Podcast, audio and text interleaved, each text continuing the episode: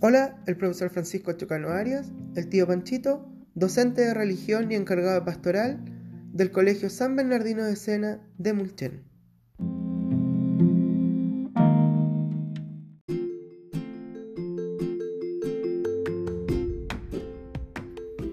Esperando que estén muy bien todos en sus hogares, junto a sus familias y también pidiéndole a Dios por todos aquellos que estén pasando por un mal momento, que estén con, con tristeza, con ansiedad, con un tanto de depresión, ¿verdad? Que este tipo de situaciones a los seres humanos nos ponen así, ¿verdad?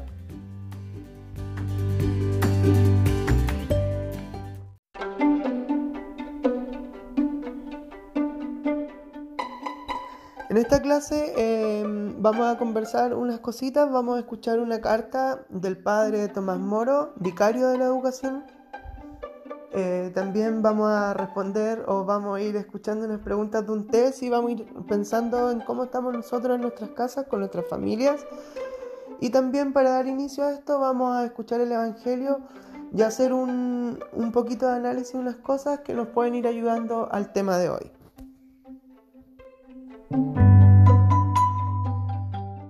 Para iniciar la lectura del Santo Evangelio debemos persignarnos de la siguiente forma.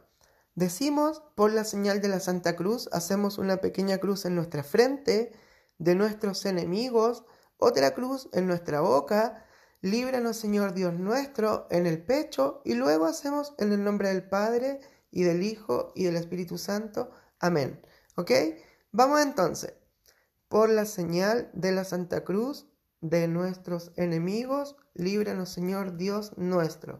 En el nombre del Padre, del Hijo, Espíritu Santo. Amén.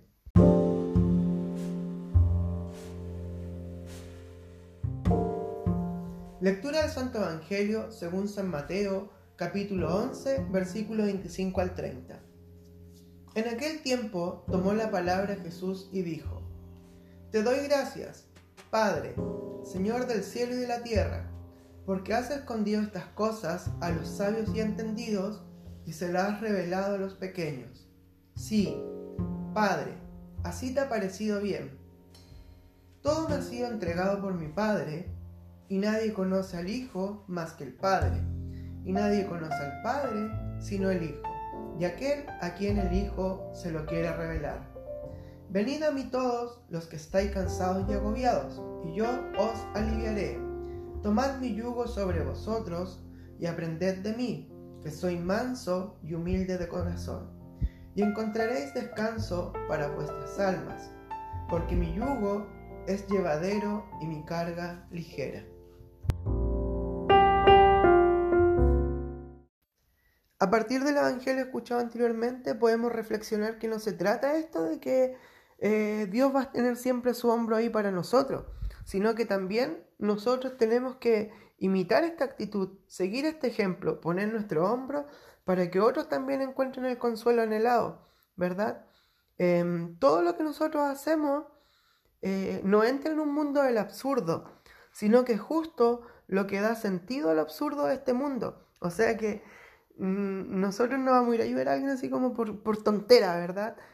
Esta ayuda siempre es lo que le, da el sentido a la vida, le da el sentido a la humanidad, a lo valórico, al amor, ¿verdad? Eh, era como lo que la vida que llevaba Jesús. Jesús siempre buscó entregar ayuda a los demás. Él nunca buscó el consuelo en las personas. Y cuando buscó consuelo en su Padre, eh, en la oración, ¿verdad? Al final, ¿qué, ¿cómo concluye él diciendo, Padre, que se haga su voluntad? ¿Y por qué sucede esto de la ayuda, verdad? ¿Por qué sucede que tenemos que ir siendo nosotros también un hombro de, apoyo, verdad? Porque cuando hablamos del yugo, siempre nosotros nos quejamos, ay Dios, ¿por qué no hace las cosas tan difíciles? Dios, ¿por qué nos pasa esto? ¿Y por qué pasa esto? Porque Dios sabe realmente cuáles son nuestras fortalezas, cuáles son nuestras debilidades, ¿verdad? Pero también eh, en esto nos ponen ciertas responsabilidades nos ponen ciertas dificultades, ¿verdad? Pero ¿por qué? Porque nosotros somos capaces. A veces tenemos que esforzarnos bastante, mucho, incluso hasta el punto que nosotros decimos, yo no puedo más. Pero Jesús cayó, ¿cuántas veces? Tres veces, ¿verdad? Desde que comenzó a cargar la cruz hasta llegar al monte, ¿verdad?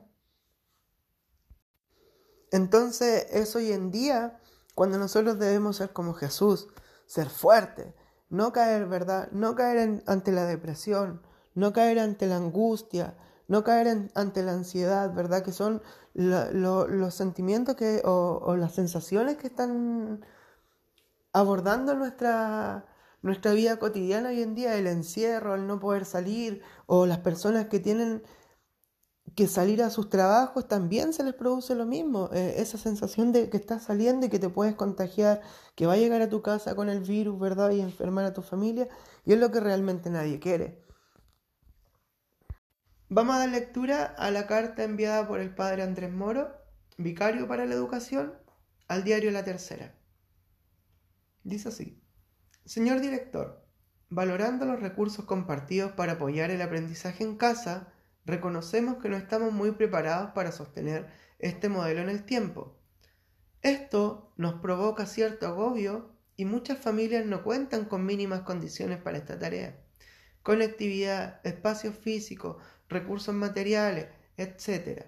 Si las condiciones no son las regulares, ¿por qué insistir en el cumplimiento del calendario escolar a toda costa? Como si no pasara nada. ¿No será esta crisis un llamado de atención para bajar las revoluciones y pasar de una lógica competitiva, individualista, a una pausa solidaria, y así comprender al ser humano como dueño de las estructuras que crea y no al revés? De vuelta al aula, en mayo, no podremos suponer que todos los estudiantes avanzaron al mismo tiempo en sus hogares, como hacer que nadie quede atrás sin caer en el frenesí del agobio escolar. Habrá que brindarles muchas contenciones, valorando el esfuerzo logrado y acordando con ellos caminos para retomar la continuidad del proceso, pasar de lo deseable a lo posible, confiar en los criterios de cada colegio considere aplicables para las medidas que se decidan, responder también a este año con sentido de humanidad, sin pretender completar en pocos meses lo que demanda un año normal. Pongamos en el centro a las personas, especialmente a los estudiantes. Al escuchar esto, ¿verdad? Nosotros, o, por lo menos yo, quedo con, eh, con esta sensación de como que eh, el padre Andrés Moro está haciendo como una crítica a lo que el, cómo estamos llevando a cabo hoy en día el, proceso educativo. Pero yo creo que em, lo que se está llevando a cabo, por lo menos en nuestro colegio, voy a hablar de nuestro colegio a partir de esto, están todas las intenciones, ¿verdad? Se está entregando de la mejor forma posible las distintas eh, formas o las distintas tareas que deberíamos hacer llegar a nuestros estudiantes durante el año. Si bien nuestro colegio tiene una radio, San Bernardino 107.9, ¿verdad? Que hace poquito estábamos escuchando a nuestro tío Iván. Y ¿qué tenemos que cumplir nosotros? El rol de los docentes es ser el facilitador de estas cosas que lleguen a sus casas de una u otra forma. Se vienen, se vienen eh, nuevas formas de trabajo para el hogar. Se está tratando de, buscar una forma que no sea el Internet solamente para eh, este proceso educativo, hay otras formas también que podríamos lograr, ¿verdad? Em, por ahí tenemos WhatsApp, grupos de trabajo, Facebook, grupos de trabajo, ¿verdad? Y también ahora vamos a empezar a trabajar con estos audios. Pero retomando a lo que es la carta del padre Andrés Moro, ¿verdad? Lo que él em, hace hincapié, ¿cierto?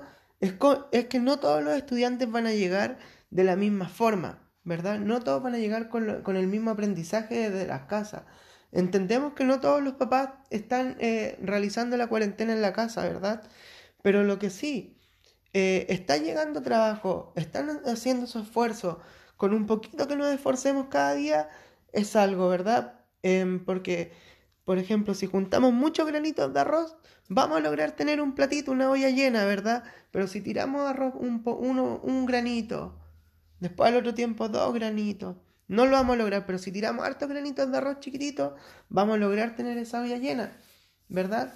Y eso es lo que, lo que se busca con, con todas estas formas de, de, enseñanza que estamos innovando, porque para el docente, tanto como para la, casa, este proceso es eh, netamente nuevo, ¿verdad? Y cuando estábamos eh, como partiendo, tratando de, de que funcione, boom, vacaciones, pero igual, rico las vacaciones para descansar y y relajarse un poco en estos tiempos de, estrés y ansiedad, ¿verdad? Em, pasar de lo deseable a lo posible. Claro, a lo mejor a todos nos gustaría tener un, computador en casa. Mm, también me pongo en el, en el lugar porque no tengo un internet que sea el mejor internet del mundo, entonces para trabajar en internet a mí me cuesta bastante, ¿verdad? Y hay que ir buscando otras formas, vía telefónica. Si ustedes tienen algo, algo, algún problema, algo que necesiten, ¿verdad? No duden en contactar a, los docentes o a, a, mí, al equipo directivo. Ustedes conocen bastante nuestro colegio, cómo somos en ese aspecto, ¿verdad? todos estamos cansados, ¿verdad? A todos nos produce este agobio, este estrés, el, a lo mejor querer imprimir la guía para que mi hijo recorte, pinte, ¿verdad? Porque sabemos que tenemos apoderados y padres comprometidos. Em, confiar en los criterios de cada colegio. Cuando ustedes matriculan a sus estudiantes, confían en nosotros. Por eso estamos buscando cómo entregarle lo mejor, cómo llegar a los hogares, cómo em, acompañarlos, porque también no solo lo importante es que el estudiante aprenda, ¿cierto? A nosotros en nuestro colegio ustedes bien conocen que nos interesa saber cómo está nuestro, nuestro estudiante, saber cómo está la familia del estudiante, ¿verdad? A veces dicen, ah, el tío me llamó para pedir una tarea nomás. Pero en esa pedir la tarea igual conversamos un poquito, después uno vuelve a llamar, preguntamos, ¿ya? Entonces, em, aquí yo quiero, es, lo que me llamó la atención de esta carta, cuando dice, repensemos este año escolar con sentido de humanidad, sin pretender completar. Ahí ya olvidémonos del completar, porque cada uno de nosotros después vamos a tener que esforzarnos lo suficiente para poder em, lograr este aprendizaje. Pero mira, con un sentido de humanidad, ¿verdad? Donde dejamos de lado lo que tiene relación con la competitividad, el individualismo, y seamos solidarios como lo era Jesús, ¿verdad?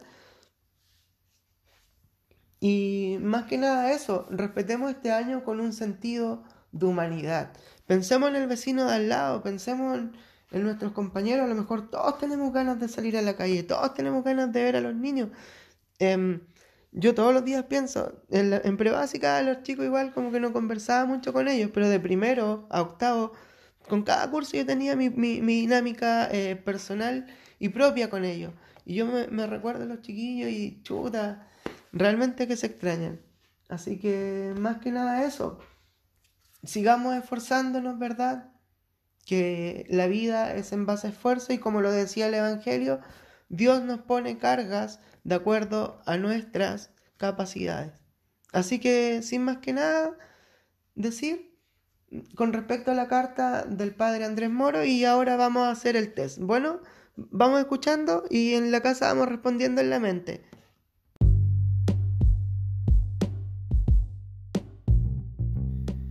Eh, vamos a ir escuchando y vamos pensando en, en la frecuencia, en la Por ejemplo, cuando digo frecuencia es todos los días, a veces, rara vez, o, de calidad, pues siempre, a veces, poco, nunca. Ya, según la pregunta, nosotros vamos a ir haciendo ese análisis, ¿ya? Esta es la primera. ¿Con qué, ¿Con qué frecuencia conversan como familia? ¿Ya? A cada rato, todos los días, rara vez, nunca. Las manifestaciones de cariño forman parte de vida cotidiana. Un te quiero, un abrazo, ¿verdad? Y diferentes formas de manifestar. Un, un signo, un regalito, cuando nuestros estudiantes, nosotros en el colegio nos dejan esas notitas, esos dibujos, tío, este es para usted, ¿verdad? Pueden conversar y sostener una plática sin discutir Uf, difícil, ¿verdad? A veces somos temperamentales y eh, eh, cuesta, ¿verdad? Pero si estamos en base al respeto, deberíamos lograr hacer una buena conversación. ¿Aceptan los defectos de cada uno y saben sobrellevarlos? O sea, si yo mismo conozco mis defectos y, y sé llevarlo adelante o me hago el tonto con eso, ¿con qué frecuencia comparten sus preocupaciones en familia? Estamos conversando las cosas, cómo me siento yo. Es bueno igual ir diciendo, sabes que yo me siento así con esto del, coronavirus, ¿sabes? Yo siento esto. ¿Con qué frecuencia se reúnen para celebrar algún acontecimiento familiar? Bueno, hoy en día no nos podemos reunir, pero anteriormente, ¿verdad? O también con qué frecuencia em, íbamos a las actividades del colegio. ¿Con qué frecuencia apoyamos a nuestro estudiante en sus actividades, en sus participaciones? ¿Cierto? Ante una adversidad un problema familiar, ¿cómo reaccionamos? ¿Cómo reaccionamos? Entre todos tratamos de buscar un problema, somos solidarios.